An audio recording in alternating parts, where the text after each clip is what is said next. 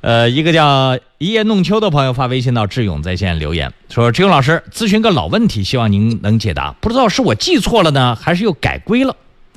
买辆新能源汽车，想在宿迁注册网约车。咨询宿迁车管所说，在规定公里数和年限前变更为营转非，车辆依然按照注册时间的年限强制报废。”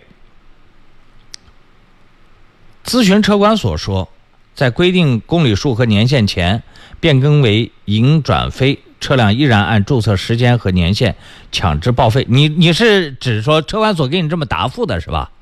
说我记得以前好像在规定范围内转为非营运，可以享受和私家车一样，只按照规定年检合格就可以，不需要强制报废。现在糊涂了也纠结了，您十五年的老听众的老问题让让您见效了，这个这个不见效啊。呃，第一呢，我忘记那个按照公里数报废的政策是仅限于南京，还是江苏省，还是全国了？因为这个问题我是在四年前解答的。如果方便的话呢，你到智勇在线的公众微信号下方往往期问题答复里面，你找一找四年前类似这样的录音。搜索呢，应该搜索网约车或者是报废啊，报废年限，就按照这样的关键词在那个往期问题答复里面去搜一搜。我在过去的节目里面有没有提到过这个报废的标准是仅限南京市，还是全国，还是江苏省？这个因为时间过得太久了，我记得不是太清楚了。但是我想告诉你，在南京市内，肯定是按照公里数报废。我如果没记错的话，应该是六十五万公里报废。那么这个报废呢，它只按公里数，不按出租车的年限，因为出租车是按照年限。南京出租车是七年吧，六年我忘了，六年吧。南京出租车是六年报废标准。那。网约车在转为私家车之前，你只要是在六十五万公里以前，都按照公里数来进行报废的。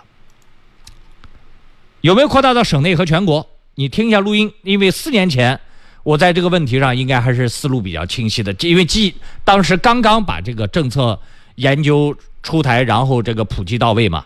那个时候新鲜出炉的消息，我讲解的可能最。透彻，那都过了四五年了，你让我再回忆四五年前的那个法规条款，那我不一定能记得那么清楚啊！你查一下录音，好吧？这个平淡生活留言说网约车六十万公里啊，那我可能记错了，那是六十万公里，是六十万啊，我多记了五万，怎么会多记五万呢？六十五来自于哪里呀？啊，这个周校长发微信到志勇在线说，南京出租车报废年限是七年。哎呀，我怎么记得有一个六年是来自于哪里啊？有一个六年是来自哪里？